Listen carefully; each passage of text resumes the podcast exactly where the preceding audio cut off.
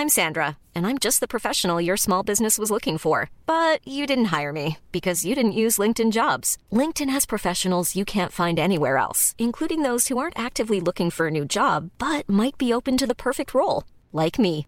In a given month, over 70% of LinkedIn users don't visit other leading job sites. So if you're not looking on LinkedIn, you'll miss out on great candidates like Sandra. Start hiring professionals like a professional. Post your free job on linkedin.com/people today.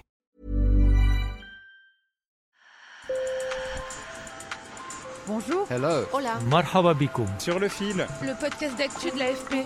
des nouvelles choisies pour vous sur notre fil info. La saison des concours de beauté est lancée. Dimanche aura lieu Miss Univers en Israël, suivi de Miss Monde à Porto Rico la semaine prochaine. Et demain, le concours de Miss France sera diffusé sur TF1 et présenté, comme depuis 25 ans, par Jean-Pierre Foucault. Miss France, c'est un concours de beauté ouvert aux femmes de 18 à 24 ans, mesurant au moins 1m70 et célibataires. Mais l'association Oser le féminisme a saisi les prud'hommes pour ses critères discriminatoires et sexistes. Et pourtant, c'est un carton en termes d'audience. L'année dernière, en pleine pandémie, ce concours vieux d'un siècle a été regardé par plus de 8 millions de téléspectateurs, leur meilleure audience depuis 2006. Sur le fil. Pour l'association Oser le féminisme, le concours Miss France est patriarcal et présente une vision de la femme archaïque. Alissa Arabar est la porte-parole de l'association féministe qui a saisi les prud'hommes. Au niveau des dispositions du règlement du concours, il y a beaucoup euh, de choses qui relèvent du sexisme et de la discrimination, donc notamment euh, sur le statut euh, euh, familial des femmes qui ne doivent pas avoir été mariées, qui ne doivent pas être veuves, qui ne doivent pas avoir d'enfants, euh, leur comportement, puisqu'elles doivent respecter les bonnes mœurs, elles ne doivent pas faire euh, d'ironie en, en politique, ni boire d'alcool ou fumer en public.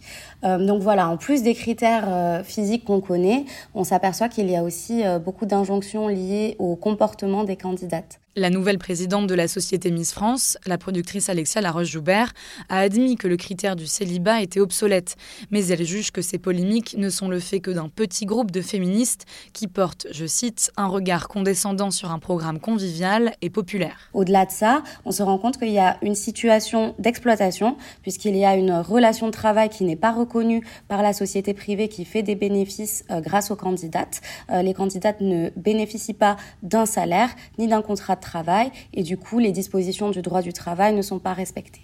Alexia Laroche-Joubert a décidé que les candidates seraient pour la première fois rémunérées pour la finale, mais pas pour les répétitions. Mais la critique de l'association féministe porte aussi sur l'essence même de ce concours, qui met en compétition des femmes sur des critères physiques très précis. Pour nous, c'est un problème parce que ça reflète une société datée et ça ne reflète pas les évolutions et les victoires féministes qu'il y a pu avoir euh, ces dernières décennies. Nous, on voudrait euh, pouvoir avoir des offres télévisuelles qui reflètent justement l'égalité femmes-hommes euh, et la société euh, actuelle dans laquelle nous vivons. Oser le féminisme ne demande donc pas la suppression de ce concours de beauté, elle demande à ce que Miss France soit réformée. Mais depuis sa création, le concours a quand même évolué. On prend désormais en compte le parcours professionnel des candidates et leur engagement au sein de la société. Les Miss doivent également passer un test de culture générale. En revanche, l'épreuve du bikini est récente.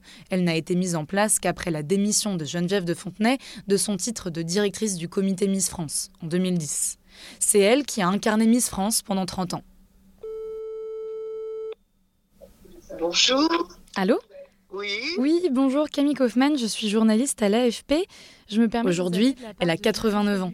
Et si je prends cette petite voix, je pense que c'est parce que j'étais un peu impressionnée, parce que Geneviève de Fontenay, je l'ai toujours vue à la télévision. Je lui ai demandé son avis sur les critères de jeunesse et de taille, jugés discriminants. Bah, écoutez, non. À ce moment-là, dans tous les spectacles, euh, quand, quand vous allez au Moulin Rouge, quand vous allez euh, au Lido, on voit des femmes très belles qui sont là aussi. Ça n'a rien à voir avec Miss France. Je lui ai aussi demandé si les petites filles qui regardaient Miss France ne risquaient pas de développer des complexes. Je vais vous dire une chose tout de suite, les petites filles, quand elles ont une tablette, parce que vous savez ce que c'est là, les tablettes, à 5 ans, elles voient des, des images pornographiques. Mais c'est pour ça que c'est ridicule, ça tient pas debout. Quel, quel problème avec Miss France? Bon, les gens, ils vont regarder ça à la télévision, c'est un, disons, un beau spectacle de variété, mais, c'est ridicule d'aller d'aller discuter. Ah oui, on dit elles peuvent être maman, elles peuvent ci, elles peuvent ça. Bah non, d'abord, Miss, ça veut dire mademoiselle. Pas madame. Bon, on peut pas faire de la famille, s'occuper des enfants, puis aller, aller défiler comme ça, on se demande pourquoi. C'est une fois par an. Vous vous rendez compte, on va pas faire un truc pour ça. Voilà donc pour elle, vous l'aurez compris, c'est un non-sujet. Je suis sûre que vous êtes jeune et que vous auriez peut-être pu être une miss. je suis jeune en effet, mais non, je suis trop petite. Donc moi, je fais comment par exemple? Eh ben, ben, ben, vous regardez. bon, bah je vais regarder alors. Merci beaucoup. Je vous souhaite une bonne journée. Vous aussi. Au revoir. Sur le fil revient lundi. Merci de nous avoir écoutés. Bon week-end.